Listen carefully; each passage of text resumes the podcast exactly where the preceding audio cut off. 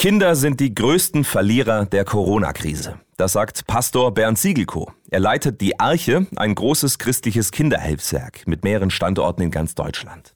Dort bekommen benachteiligte Kinder und Jugendliche ein warmes Mittagessen, werden nachmittags betreut oder erhalten materielle Unterstützung. Herr Siegelko, warum ist das so? Warum sind Kinder aus Ihrer Sicht die großen Corona-Verlierer? Ich glaube, dass Kinder die großen Verlierer sind, weil man einfach überhaupt äh, die Kinder gar nicht berücksichtigt hat während dieser ganzen Pandemie. Man hat nicht einmal gesehen, dass irgendwie die Bildungsministerien reagiert haben auf das schwächer werdende Homeschooling bei den benachteiligten Kindern. Mhm. Man hat einfach die Kinder zu Hause gelassen, während die Lockdowns. Andere Länder haben nur beim ersten Lockdown die Schulen geschlossen. Und man hat es in Kauf genommen, dass häusliche Gewalt, sexueller Missbrauch äh, passiert. Ich hatte mhm. schon ganz am Anfang des Lockdowns gesagt, Leute, passt auf, wenn keine Ansprechpartner mehr da sind, dann werden viele Kinder missbraucht werden, dann gibt es häusliche Gewalt. Und die Polizeistatistik hat es ja bewiesen, dass viel mehr passiert ist während Corona. Ja, diese Folgen haben Sie auch in Ihrem aktuellen Buch beschrieben. Kindheit am Rande der Verzweiflung heißt das. Sie haben viele Kinder und Familien besucht, die in Armut und schwierigen Verhältnissen leben. Welche Erfahrungen haben Sie da gemacht?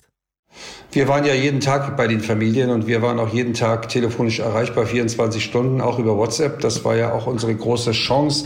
Wir sind oft in der Nacht angerufen worden. Ich selber persönlich bin oft rausgefahren zu den Familien nach Hause, auch zum Deeskalieren. Mhm. Ähm, es gab sogar eine Situation, wo eine Mutter mich anrief, wo die achtjährige Tochter so überfordert war mit der Situation, dass sie versucht hat, ihre eigene Mutter zu erwürgen. Mhm. Das heißt, die Lockdowns, die Enge in den Wohnungen, die allgemeine Zukunftsangst haben die Lage in vielen Familien nochmal deutlich verschärft.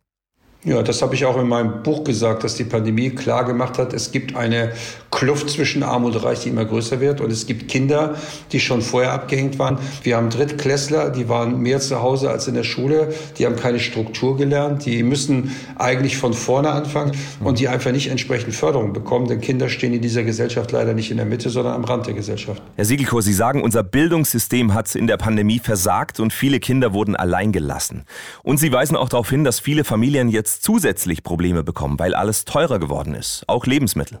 Die Paprikapreise sind allein um 30 Prozent gestiegen. Obst und Gemüse sind für viele arme Familien nicht mehr zu bezahlen. Mhm. Also die Kinder brauchen dringend mehr Geld auch zu Hause, um sich besser zu ernähren. Und das Bildungssystem muss verbessert werden, damit die Kinder besser zurechtkommen in dieser Gesellschaft.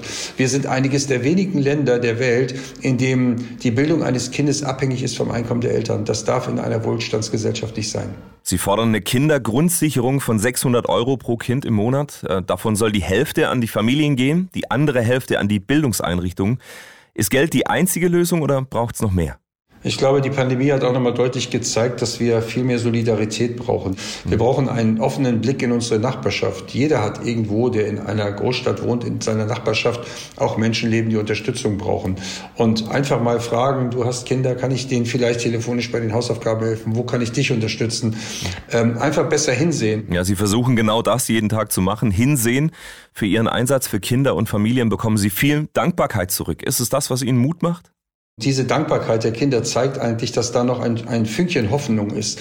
Und wenn wir alle zusammen anpacken, kinderfreundlich in unserem Land werden, die Bundesregierung endlich anfängt, mal die Bildung unserer Kinder ernst zu nehmen, Kinder in die Mitte der Gesellschaft stellt, dann wird es unseren Kindern besser gehen. Aber dazu müssen wir alle an einem Strang ziehen. Wir müssen uns alle die Hände geben und sagen, diese Kinder sind die einzigen, die wir haben, also lasst uns in sie investieren. Wir müssen uns mehr um unsere Kinder kümmern, gerade jetzt in der Corona-Pandemie, sagt Bernd Siegelko vom christlichen Kinderhilfswerk Die Arche.